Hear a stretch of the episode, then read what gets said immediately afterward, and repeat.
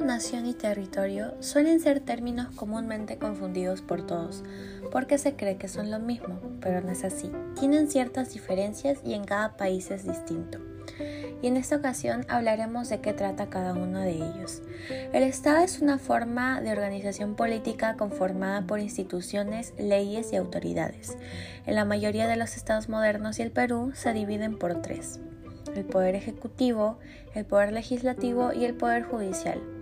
Pero para que exista un Estado también se necesitan ciertos elementos y uno de ellos es un territorio, que es el espacio geográfico limitado donde va a vivir la población. Por otro lado, la nación es un grupo de habitantes de un territorio que comparten elementos en común. Estos elementos pueden ser variados y generan una identidad en la población. En algunos ejemplos tenemos las tradiciones, un idioma en común, costumbres, cultura e historia.